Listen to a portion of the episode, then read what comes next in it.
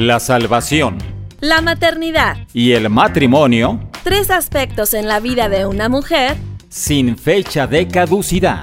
Una revista radiofónica que provee herramientas bíblicas útiles y efectivas para cumplir el propósito para el que fuimos creadas y gocemos esta gran labor en la formación y estabilidad de una familia. Sin fecha de caducidad, un espacio para colaborar en tu desarrollo personal como hija de Dios, esposa, madre y administradora del hogar. ¡Comenzamos!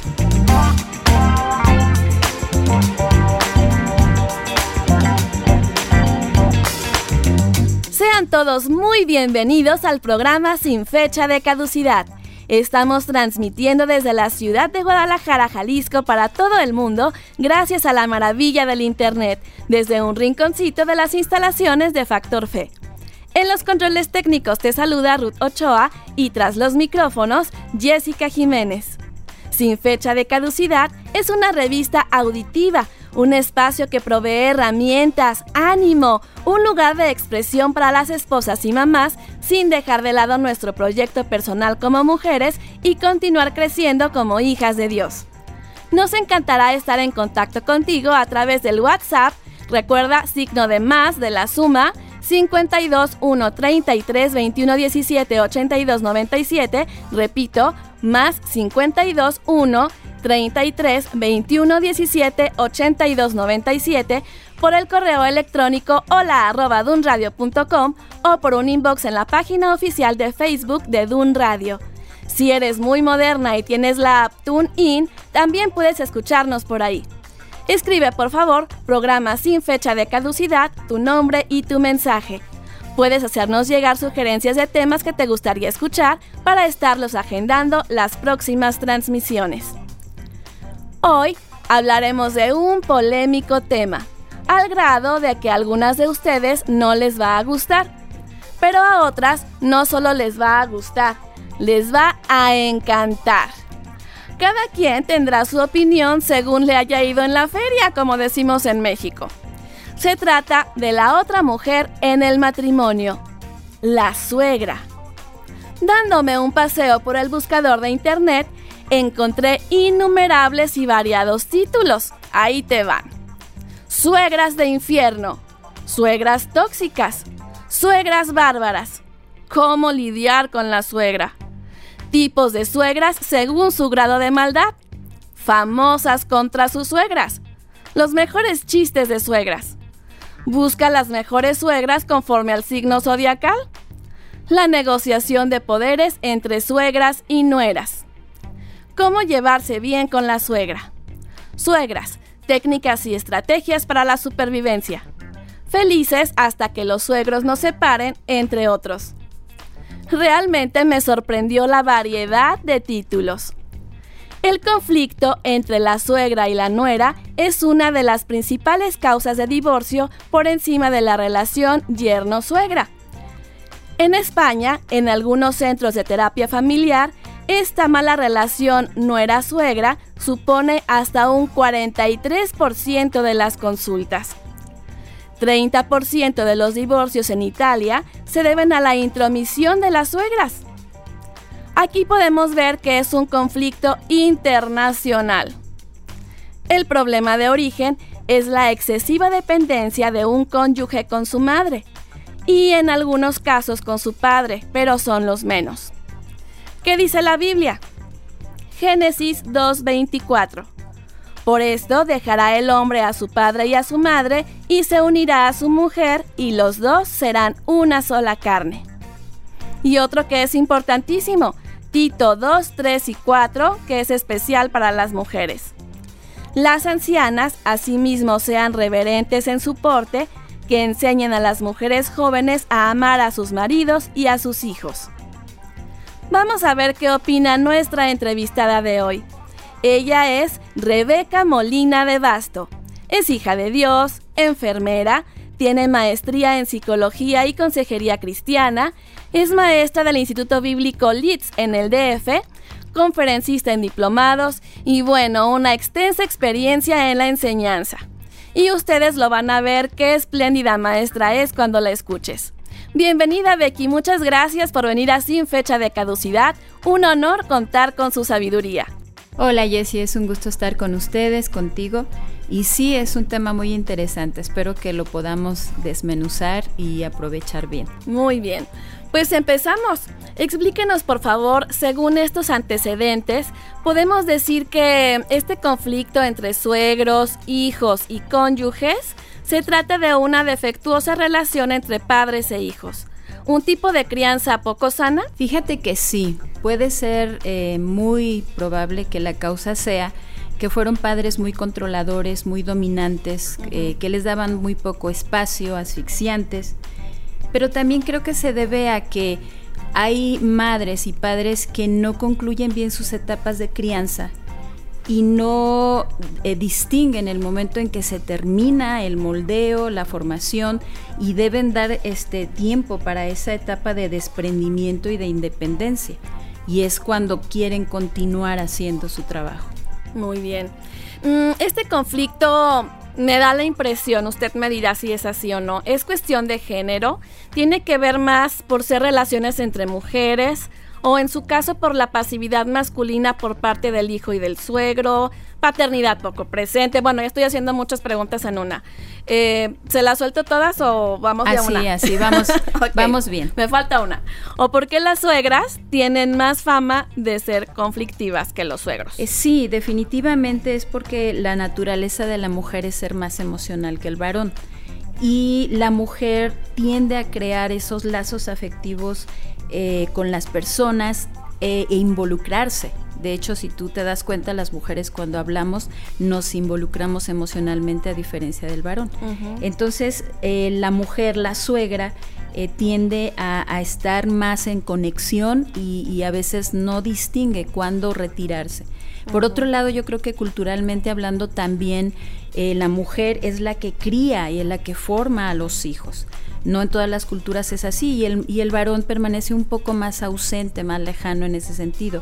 Por lo tanto, yo creo que la mujer eh, es la que siente que debe dar una continuidad a la crianza, aun cuando ya los hijos se casaron y la mujer eh, cree su deber eh, seguir estando al pendiente de una formación, de una crianza, cuando ya no es la etapa, ¿verdad? Entonces sí podríamos decir que puede ser un poco también parte esta pasividad masculina por parte del papá? Claro, claro, porque hay culturas donde el varón se involucra más eh, fuertemente en la crianza de los hijos.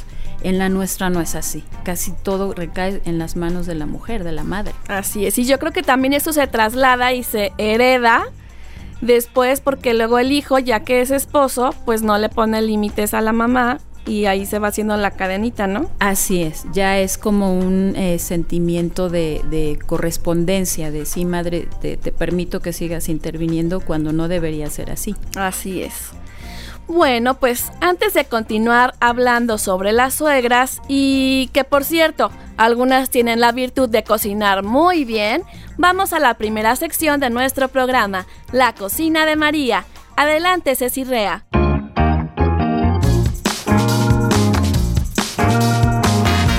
Bienvenidas a la cocina de María. Recetas rápidas, fáciles y nutritivas para escoger la mejor parte.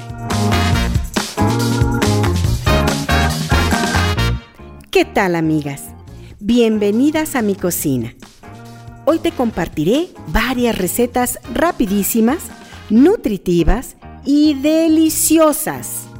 Ceviches crudiveganos. Mientras vas por lápiz y papel, te platicaré las bondades de estos platillos. Puedes usarlos como ensaladas para acompañar proteínas o como platos únicos. El hecho de que el 100% de sus ingredientes sean de origen vegetal y crudo nos ayuda a obtener un alto consumo de fibra y nutrientes saludables. Al tener muy pocas calorías y ser baja en sodio y azúcar, se puede controlar y bajar de peso de manera más efectiva. Previene enfermedades cardiovasculares. Es desintoxicante por su gran poder depurativo. Aumenta nuestras defensas. Frena el envejecimiento por su alto contenido en antioxidantes. Favorece una buena digestión. Mejora la piel. Y un plus es que ahorras gas y tiempo de cocinar en la estufa. En un 2x3, solo desinfectas muy bien, picas, mezclas a tu gusto y listo. Y para este verano caluroso, son frescos, deliciosos. Vas a ver cómo los devora tu familia. Vayamos a las recetas. Ceviche de mango y aguacate. Ingredientes. Mangos petacones. Jitomates. Cebolla. Cilantro. Aguacates. Chiles serranos. Sal y jugo de limón al gusto. Calcula las cantidades según para lo que la quieras usar, como un acompañamiento o como plato único. Ahora, todo lava, desinfecta, pica, mezclas a tu gusto y listo. Repito los ingredientes. Ceviche de mango y aguacate. Mangos petacones jitomates, cebolla, cilantro, aguacates, chiles serranos, sal y jugo de limón al gusto.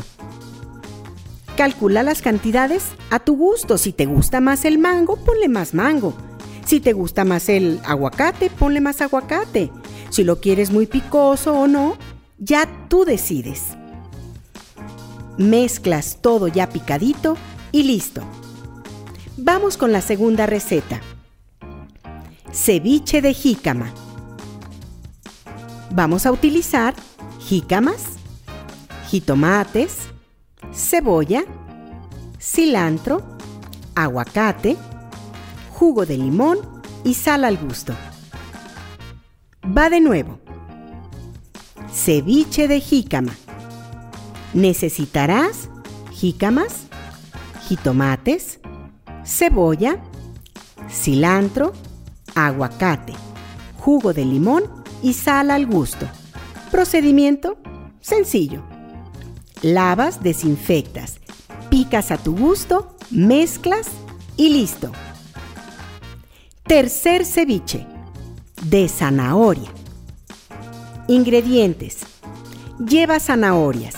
Pueden ser picadas o ralladas.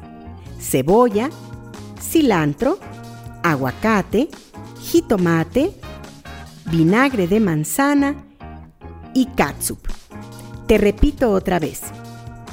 Lleva zanahorias, pueden ser ralladas o picadas, cebolla, cilantro, aguacates, jitomates, catsup a tu gusto. Puedes ponerle una cucharadita o puedes ponerle más si así lo deseas vinagre de manzana, sal y un poco de pimienta.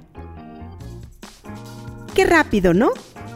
Recuerda, solo hay que desinfectar, picar, mezclar y listo. Aquí ya tienes tres ensaladas diferentes para la semana. Mmm, de verdad quedaron deliciosas. Te dejo porque está a punto de llegar mi hijo de la escuela. Felicidades por escoger la mejor parte. Hasta la próxima, amiga. Deliciosa, sana y sencilla la receta de hoy. Recuerda siempre tener tu recetario en mano para la sección de la cocina de María cada semana. Recuerda dejarme tus comentarios por el WhatsApp al más 52 1 33 21 17 82 97. Recuerda escribir sin fecha de caducidad tu nombre y tu comentario. Regresando a nuestro tema principal con Becky Molina, charlando sobre las suegras. Eh, hace unas semanas estuve leyendo el libro de Elizabeth George, de Mujer conforme al corazón de Dios y justo ella hacía la narración de que acababa de morir su suegra. Y expone su gran pesar, pues dice que era una mujer muy amorosa, que cubría de oraciones a la familia, de gran bendición para todos, que iban a extrañar su lugar en la iglesia, eh, las reuniones familiares que serían sin ella. Y bueno, tenemos un ejemplo de suegras, en su caso, conforme al corazón de Dios Y está el ejemplo, el ejemplo bíblico de Ruth y su suegra. Eh, vamos empezando por los errores comunes que cometen las suegras que deben evitarse. ¿Qué nos podrías decir al respecto, Becky? Bueno, definitivamente eh, la suegra comete el error de desconocer dónde termina su responsabilidad de crianza, ¿verdad? De, vigilancia, de formación y dónde ya empieza la nueva responsabilidad de la nueva pareja. ahí es donde ella tiene que distinguir y decir, de aquí en adelante yo ya no soy responsable y no tengo por qué estar interviniendo. Otro de los errores es que la suegrita luego ignora que la etapa de aislamiento en la nueva pareja es muy necesaria. De hecho, hay un pasaje en Deuteronomio 24:5, el versículo donde dice que cuando alguien toma mujer, debe tener un año en deleitarse, en compenetrarse, en crear esa nueva identidad. Eh, y este proceso, esta etapa en la pareja es muy necesaria y si la suegra no entiende que ese aislamiento, entre comillas, yo le llamo como un capullo, ¿verdad? Donde se está formando una nueva entidad. Es necesario que ellos se separen para que tomen esa, esa nueva identidad. Y si la suegrita no entiende o no sabe que es necesario y que ella se debe retirar, entonces eh, continúa interviniendo. Y pues otra cosa que ella debe de reconocer e, es que se ha creado una nueva pareja, una entidad diferente a, lo que ella hizo, a lo que ella vivió y debe permitir que esa entidad nueva se forme conforme a, los, a lo que los dos están aportando en la relación. Ella ya no puede aportar nada. Ella debe retirarse, ¿verdad? Yo creo que esos son los errores más comunes. Eh, podemos, digamos, eh, hacer como una clasificación de suegras. Yo me encontré alguna por ahí, no sé si usted tenga otra pero ir platicando de todos los tipos de suegras que hay para ver si hay algunas amigas suegras que se identifiquen o en su caso las nueras este, identifiquen cuál es su suegra. Pues mira, yo considero que la suegra que quiere seguir teniendo el lugar preeminente sobre el hijo o la hija, eh, es una suegra asfixiante, es una suegra que no da la libertad y el espacio necesario. Quiere seguir estando presente, quiere seguir el centro de, del afecto y, del, y del, este, de las atenciones del hijo o la hija. Y yo creo que ese tipo de suegras eh, no se dan cuenta hasta que alguien definitivamente se los hace eh, ver, ¿verdad? Muy bien. Luego tenemos otra suegra que le dicen la sobreprotectora.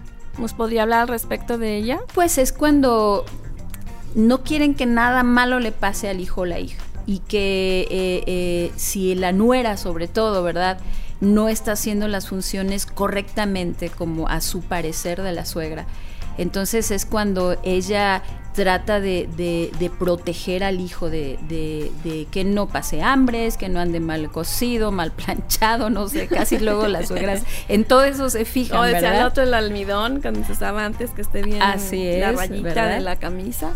En todo eso se fijaban y no le hace el mole como yo se lo hago, no le calienta las tortillas como y, y, protegen o tratan eh, eh, de evitar que su hijo o su hija sufran esa etapa de acoplamiento con la pareja.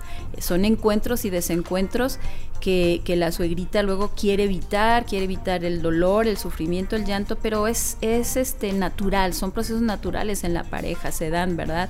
Las caídas, las levantadas, la, la sanidad, el perdón son necesarias. Muy bien. Hay otra que es la que dice que se siente que nadie merece a su hijo. Pues sí, definitivamente este, somos este, mamá cuervo, ¿verdad? Todos idealizamos a nuestros hijos, son, este, eh, merecen lo mejor, ellos son lo non plus ultra y definitivamente idealizamos también a la pareja de ese hijo y cuando la pareja no, no fue elegida de acuerdo a, los estándares que yo tenía, y obviamente eso es es normal y es bueno. El hijo eligió según sus estándares y sus expectativas y sus propias necesidades, pero yo tenía las mías. Y cuando eso no se llega a cumplir, eh, la suegra sufre una frustración tremenda, ¿verdad? En eso y, y tiene que superar que así es. ¿Y ahí qué pasa? Bueno, yo he oído algunas cosas en las que comentan que a veces los esposos eh, se casan con alguien que sea como su mamá o en su caso alguien que sea todo lo contrario a su mamá. Sí, definitivamente suele suceder y eso es, es eh, inconsciente. ¿eh? Mm. definitivamente si los apegos que tuvimos con, con mamá o papá los encontramos en otra persona que, que nos da esa satisfacción, pues sí elegimos ciertas cualidades y es inconsciente.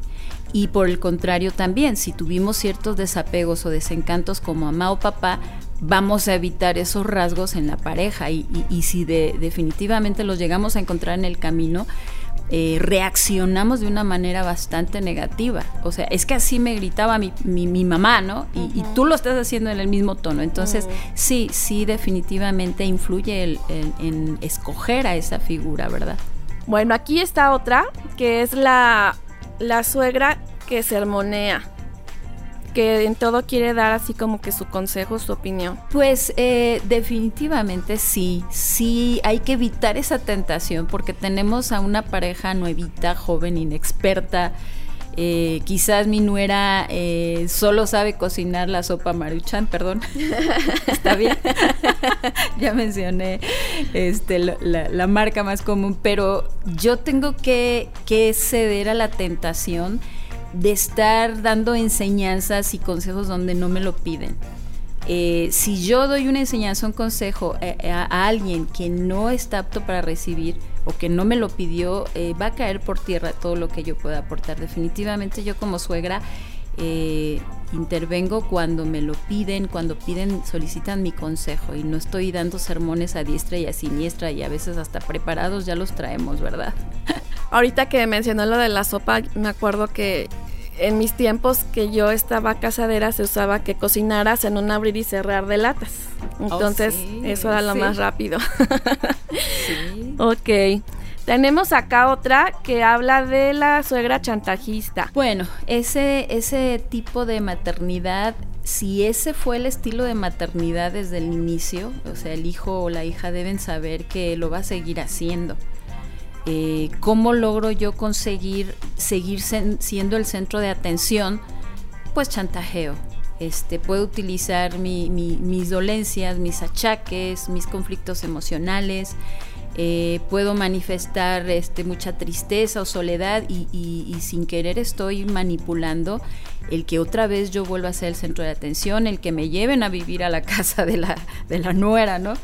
Entonces, ese tipo de, acercamientos son no son muy sanos, pero sí tengo que darme cuenta que si toda la vida hice así para llamar la atención o para ganar el afecto de alguien o no perder el afecto de alguien, pues la, suegra lo va a seguir haciendo con, con, los hijos, con la nuera, ¿verdad? Luego viene, dice aquí, la víbora, la que es la que habla mal del cónyuge, del hijo que según haya escogido.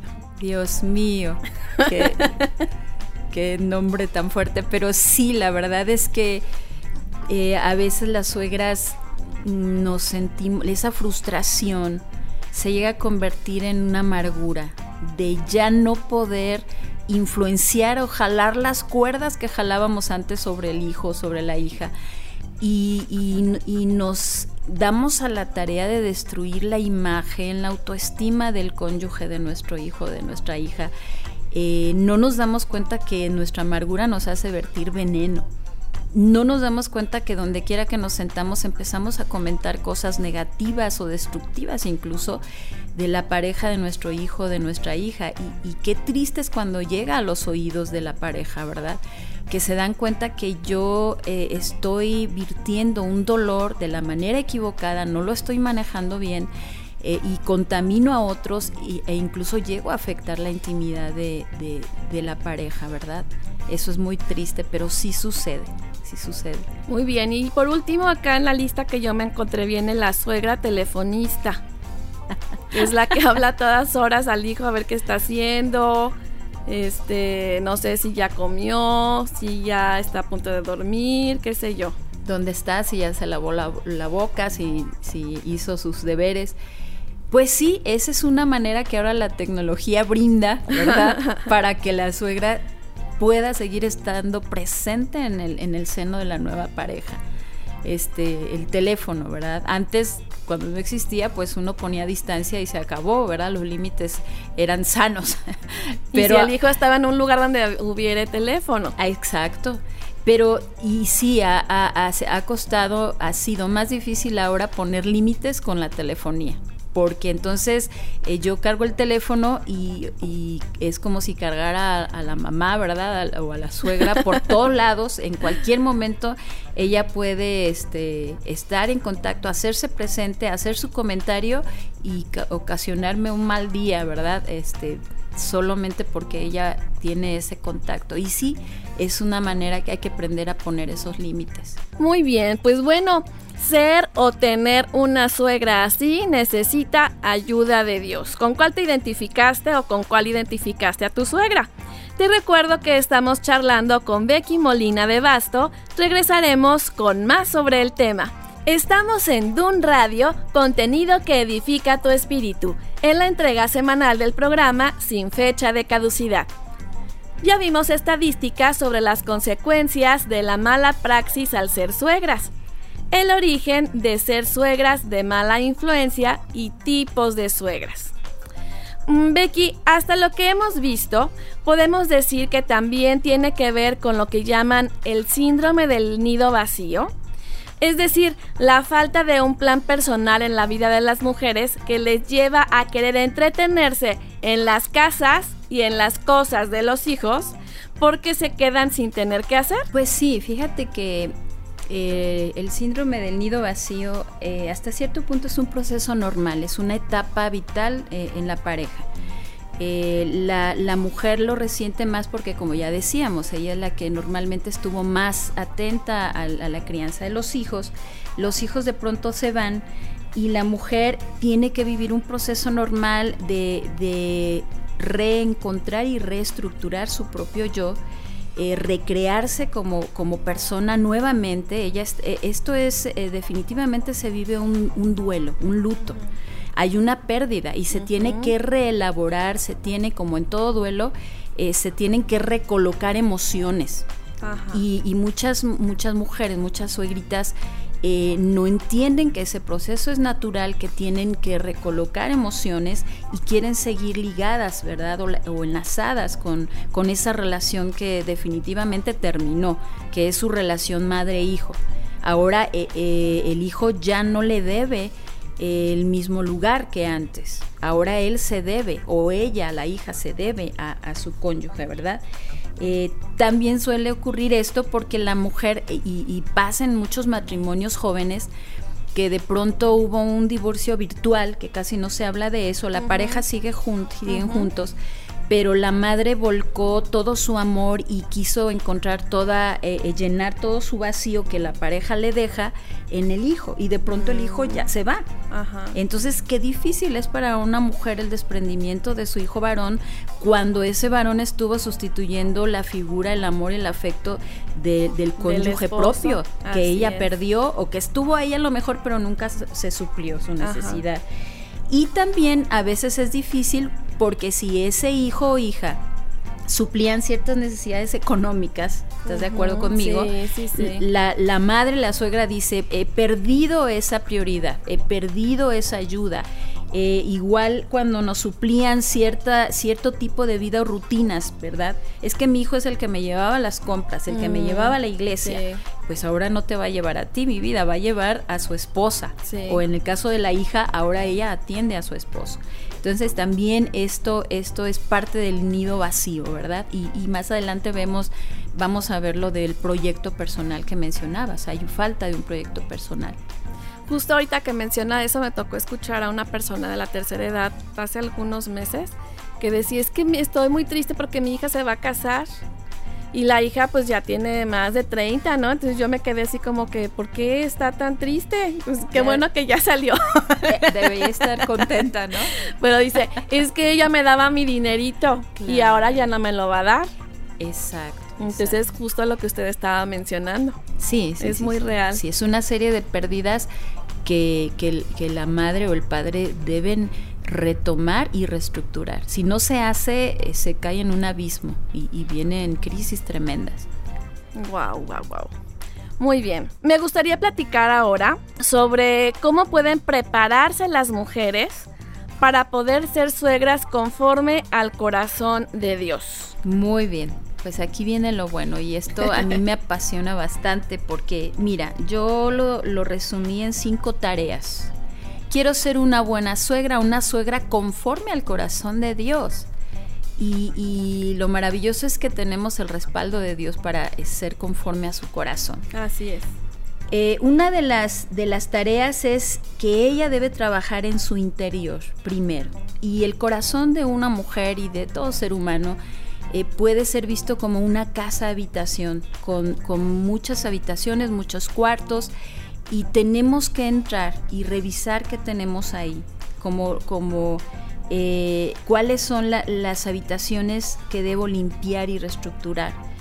Entonces, entrar en el corazón, en el interior de mi propio corazón como suegra, número uno, debo entender y trabajar en mi corazón que mi hija o mi hijo hicieron un pacto delante de Dios y yo no debo ni, ni soy quien para estar interviniendo en ese pacto de unidad para mí un pacto debe ser sagrado y como suegra inclusive yo quedo fuera de, ese pacto sagrado que, esa nueva pareja acaba de hacer. Eso es algo que yo tengo que interiorizar. Voy a hacer todo lo posible y todo lo que esté en mis manos para que ese pacto se conserve. Fíjate qué cambio tan radical de pensamiento. Y si eso eh, implica que yo me tengo que retirar, que inclusive va a haber etapas que voy a ser ignorada en pro de ese pacto sagrado, estoy dispuesta a hacerlo, porque ya interioricé en mi corazón que ese, ese pacto se respeta, inclusive yo. Ni siquiera Dios dice, bueno, las mamitas, las suegritas tendrán una oportunidad. No, no tenemos, este, no tenemos, ahora sí, como dicen, vela en el entierro. ¿verdad? En ese, ese pacto hay que respetarlo.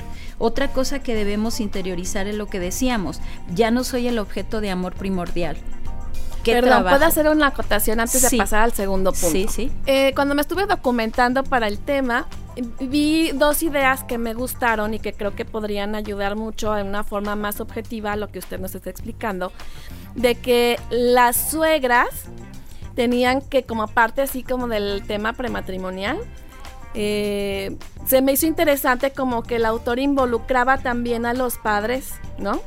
Entonces que la, suegra tenía que hacer una carta antes del matrimonio en donde ella destacaba todas las cualidades de la nuera. Oh, y este que, era así como que agradecía a Dios, las tenía que encontrar obviamente, y agradecerle porque todas esas cualidades que Dios le había dado, este se las iba a poner al servicio, por digamos así, del esposo.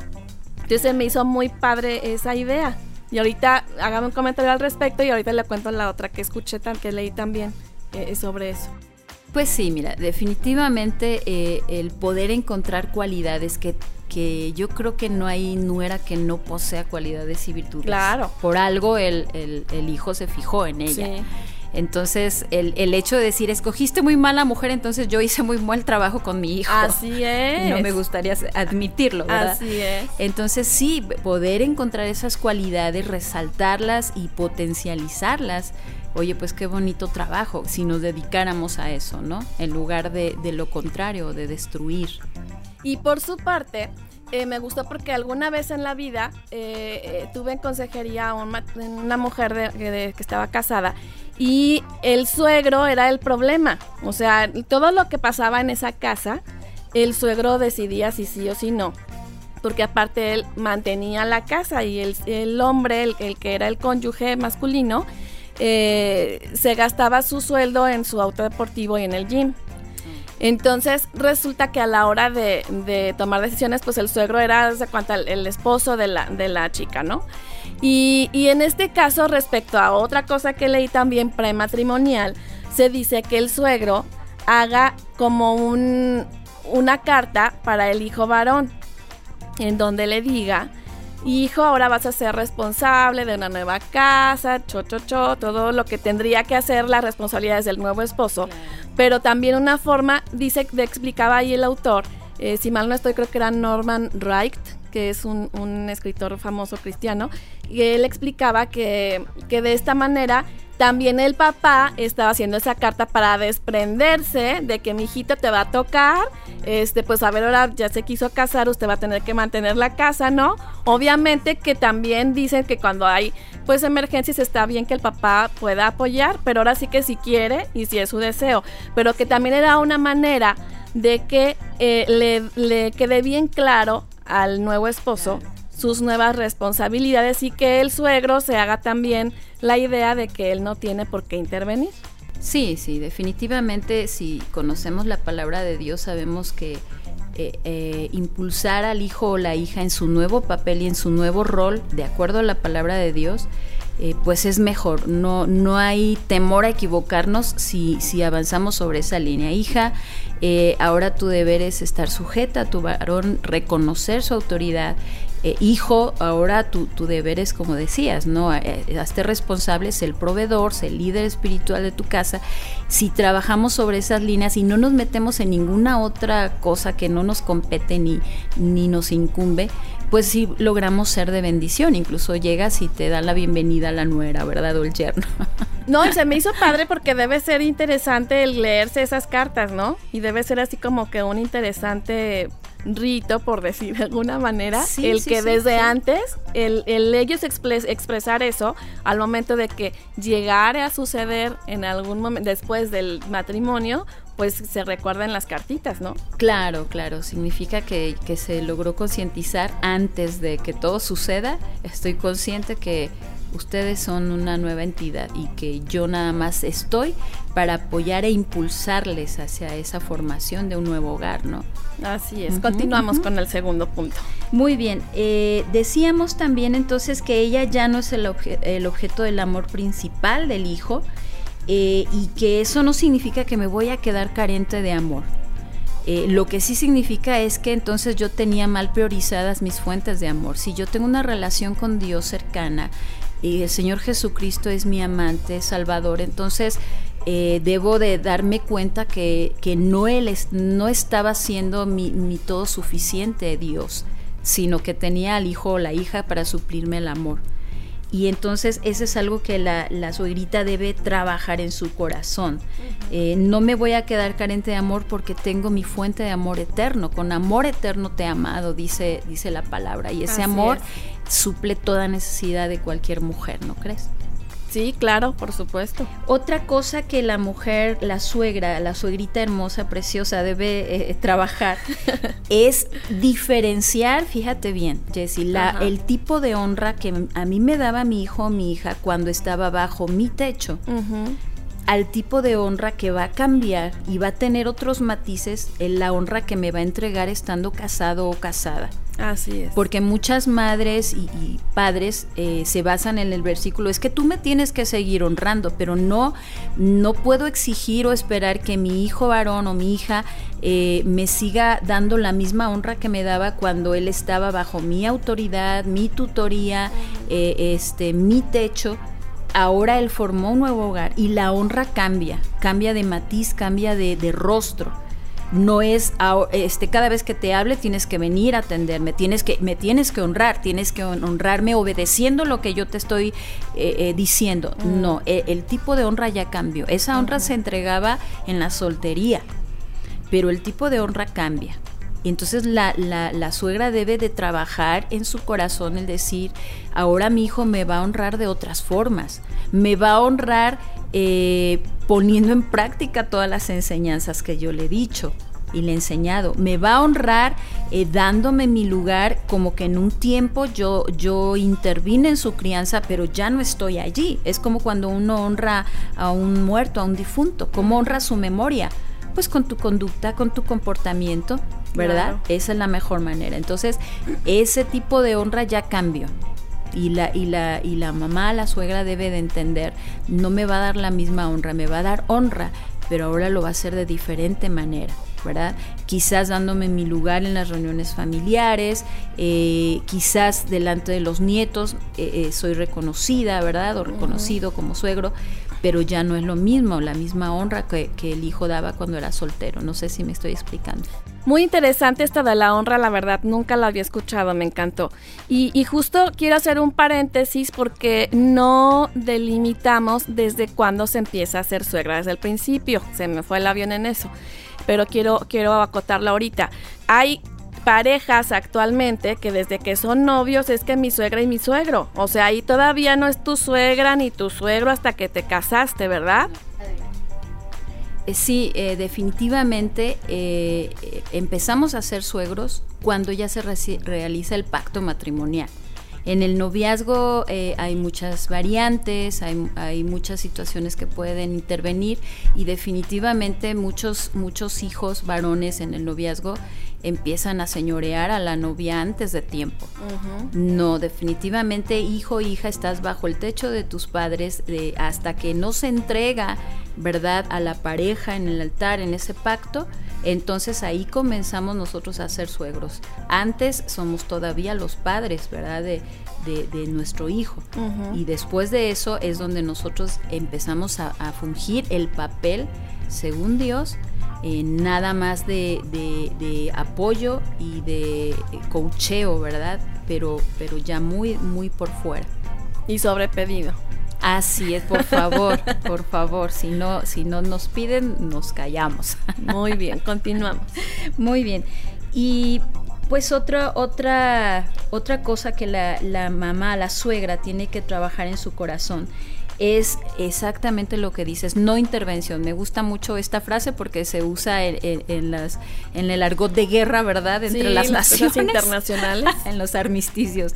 No intervención significa que yo tengo que tener mucha fe para saber que ese, ese proyecto está en manos de Dios. Mi hija mi, o mi hijo y su cónyuge es un proyecto y yo tengo que tener fe y confiar que está en manos de Dios, no en mis manos.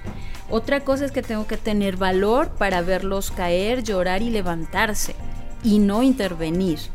Estamos en la no intervención. Muy bien. Y otra cosa en la que en la que yo sí puedo intervenir de una manera muy poderosa y muy presente y constante y puedo hacerlo todo el día sin que nadie se moleste con que yo lo haga es la oración.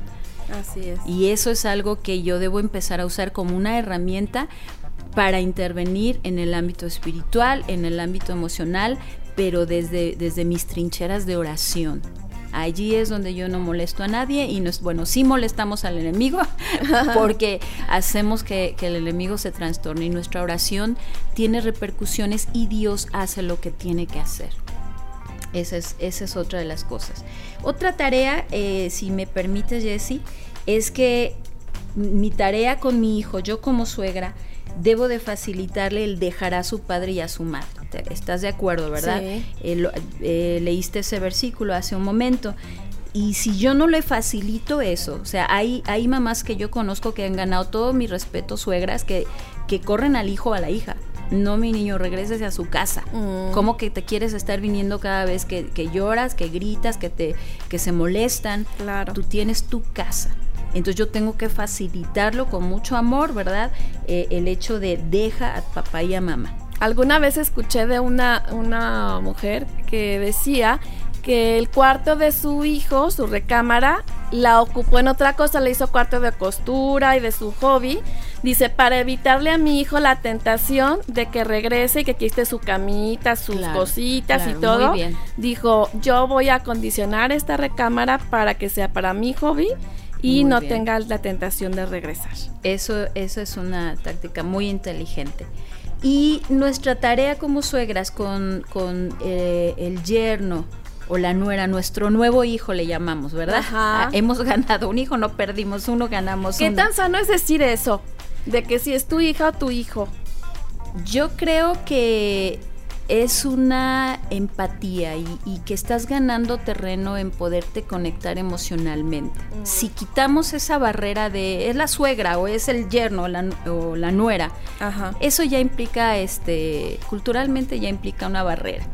Y si se logra, claro, eso tiene que ser muy genuino y muy sincero, porque hay, hay, hay quienes le llaman mamá a la suegra, pero así rechinando los dientes, pero, pero si se logra vencer esa barrera, y se logra, eh, eh, yo identifico a mi hijo y a su, y a su cónyuge eh, con, con mi hijo, entonces luego entonces ella es mi hija, ¿verdad? Ajá. este, y así trató Ruth a sus nueras, como hijas. Ok. Tan así que le, les, le permitió a, a, Ruth reintegrarse a su vida ahora como una viuda, ¿verdad? Entonces yo creo que sí es sano, si es sincero, es muy sano es, es, ese, ese nombre que se le puede dar. Okay.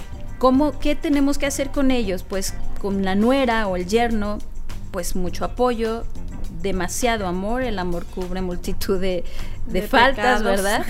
eh, mucha paciencia y ya decíamos, este, yo tengo que ser un ejemplo. Si yo todavía, yo soy suegra y tengo a mi esposo, mi nuera tiene que ver mi ejemplo que yo honro a mi esposo, sirvo a mi esposo, oro por él, ¿verdad? Servimos juntos quizás en, en alguna actividad de la iglesia.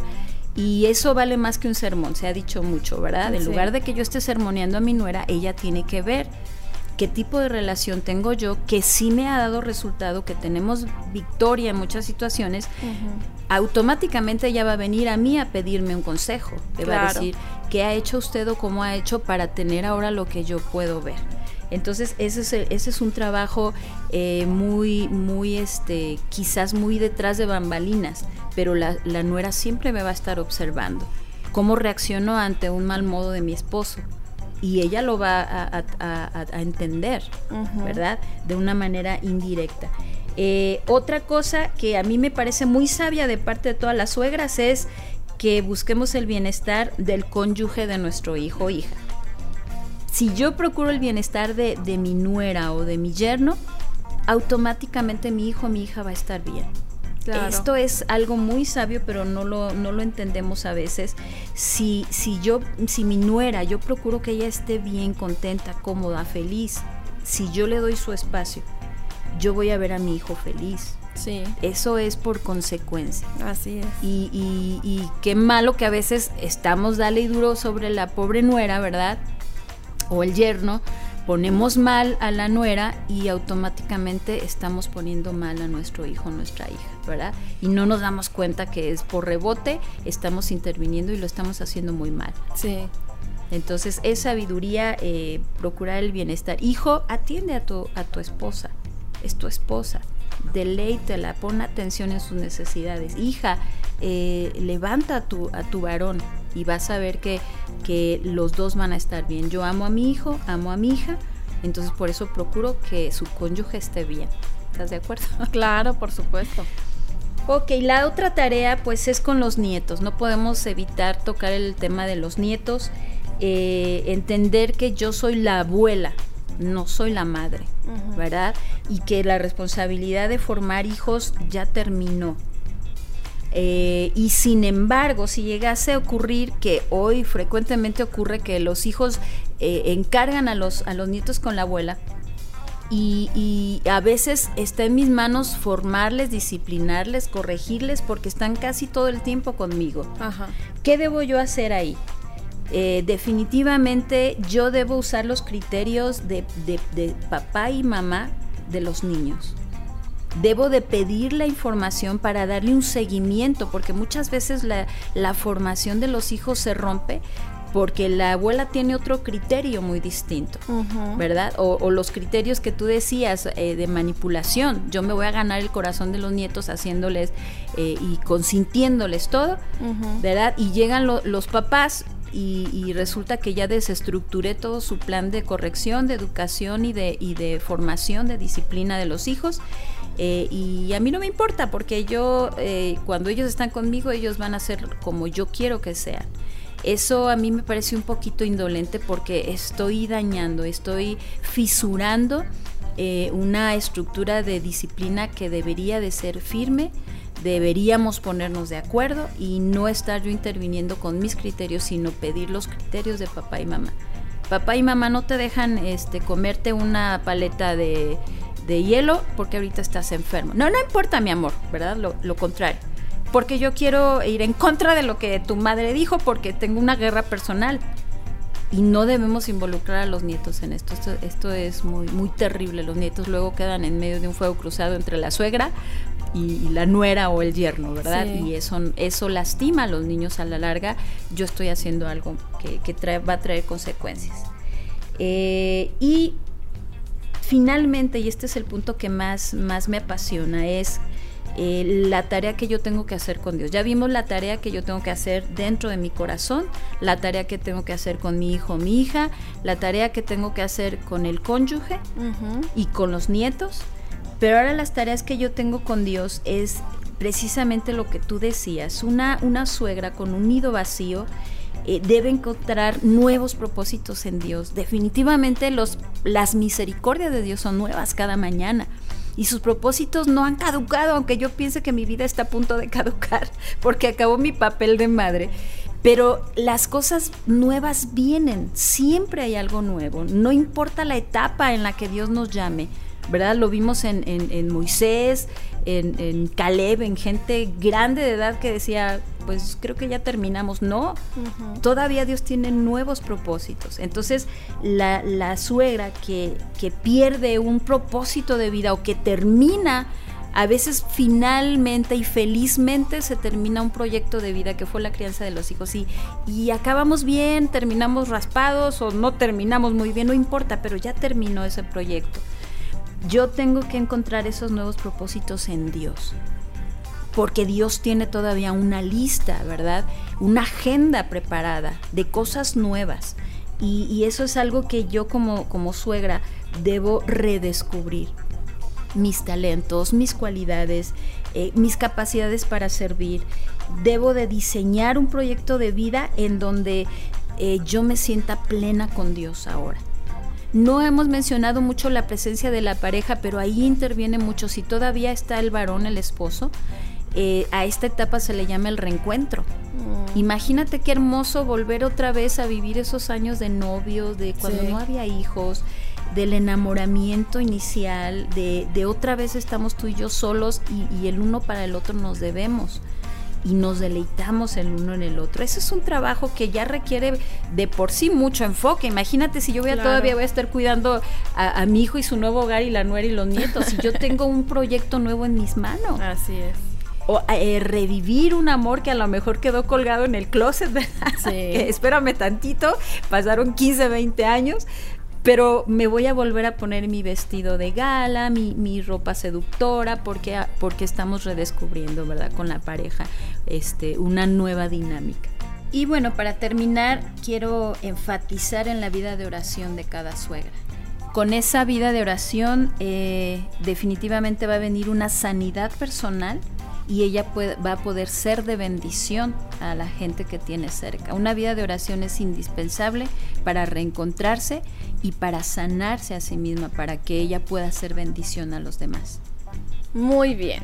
Pues ahora eh, te invito a escuchar nuestra sección de afanada y turbada, no por las suegras, sino por el quehacer.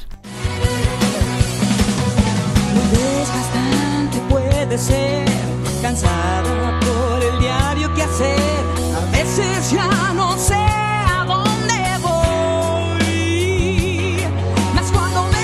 Afanada y turbada estás. Consejos sobre organización del hogar, manejo del tiempo y del estrés y economía doméstica.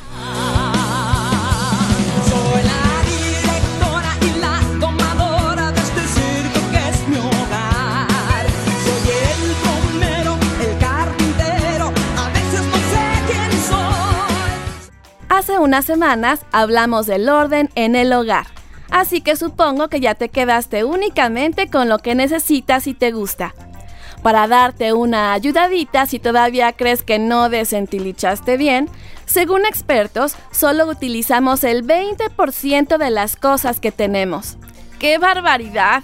Yo me voy a dar un clavado de nuevo a nuestros libreros. Hoy vamos a ordenar los objetos que dejamos clasificados por frecuencia de uso. Este método es conveniente en los espacios de la casa que te quede bien. Tal vez en el caso de la ropa quieras clasificarla por tipo de prenda o por color. Para empezar a ordenar, primero debes definir con qué espacio vas a empezar.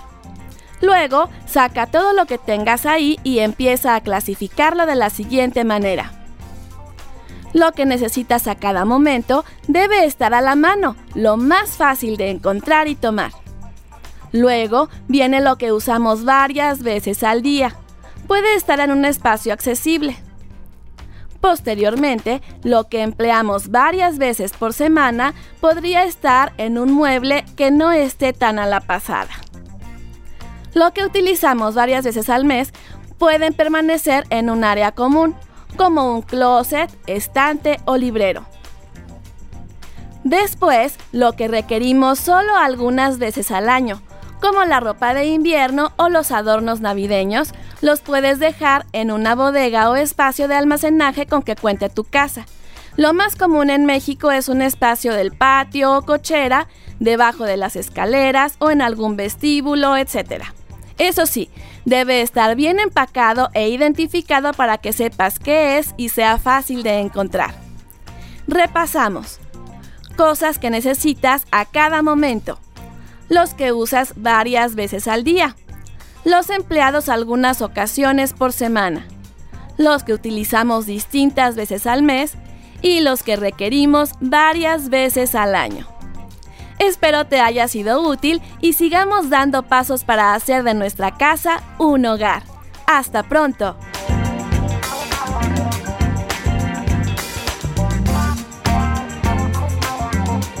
Ya estamos llegando al final de Sin fecha de caducidad. Becky, unos consejos para los hijos que tienen una mamá que ataca a la esposa. ¿Qué les puedes decir? Bueno, rápidamente, deja de quejarte de tu esposa frente a tu mamá. Eh, dale su lugar a tu esposa como tu compañera siempre, que tu mamá sepa que ella tiene su lugar en tu corazón. Evita las comparaciones, eso es muy malo. Eh, dale a cada una el afecto y el lugar de honra que le corresponden, que son diferentes como ya lo veíamos. Evita hacer o decir cosas que provoquen hacerlo a tu madre, porque a veces tu hijo varón no tiene la prudencia y la sabiduría y, eh, provocamos hacerlo a la madre. Y finalmente yo recomiendo siéntate y habla con tu madre. Eh, dile que lo que haces a ti te lastima directamente porque tu esposa es tu amor y, tu, y el centro de tu corazón también. Eso es muy importante. Muy bien. Y unas palabras de aliento y tips a las nueras que aun cuando tengan buenas actitudes, a las suegras creyentes, pero igual no cooperan. Bueno, nuera preciosa, dobla tus rodillas, Dios te va a decir qué hacer te va a mostrar el corazón, tienes que tener empatía con las heridas de guerra de tu suegra. Si tú logras tener empatía, la vas a entender, vas a tenerle más paciencia, no dejes de orar por ella, pídele sabiduría a Dios para que el trato diario con tu suegra venga de parte de Dios. Tus actitudes y tus respuestas hacia tu suegra, Dios te las puede cambiar, Dios te puede decir qué hacer y qué no hacer para llevarla en paz, para llevar la fiesta en paz con tu suegra. Y definitivamente, nuerita, tienes que estar llena del fruto del Espíritu, porque de algunas suegras solo podemos tener misericordia. Muy bien. Sabias palabras. Eh, muchas gracias Becky de Molina por estar aquí y ser suegras conforme al corazón de Dios está íntimamente relacionado con la prevención de ser una familia con crianza sana, tanto madre ubicada como padre presente y bajo la cobertura de la preparación del corazón según vayan pasando las etapas de desarrollo de los hijos, formación, educación, guía y liberación. Nuestra misión es lograr la independencia de los hijos y entregar el control de sus vidas en sus manos. Llegamos al final de tu programa sin fecha de caducidad. Esta fue una producción realizada para Dun Radio, contenido que edifica tu espíritu. Agradezco a todo el equipo que lo hizo posible, locutores Cecilia Rea y Alberto Medina, musicalización edición Gerson Esquivel, controles técnicos Ruth Ochoa, dirección, guion y conducción Jessica Jiménez. Fue un placer estar contigo. Te espero la próxima semana a la misma hora y en la misma sintonía. Bye.